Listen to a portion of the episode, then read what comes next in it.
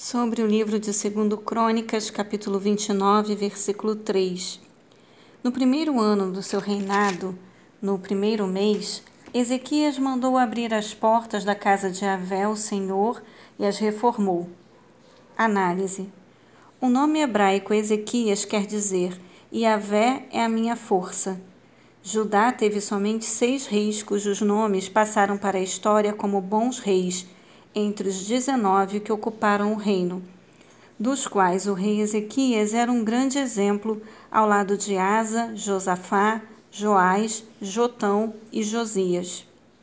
Aqui temos o exemplo de mais uma mãe dedicada e fiel a Yahvé. Abia, cujo nome hebraico quer dizer Yahvé, meu pai, soube criar um filho piedoso.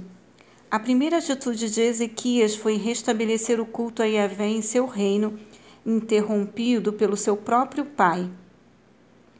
Objetivou como prioridade pessoal servir a Deus, pelo que foi abençoado em tudo no seu governo.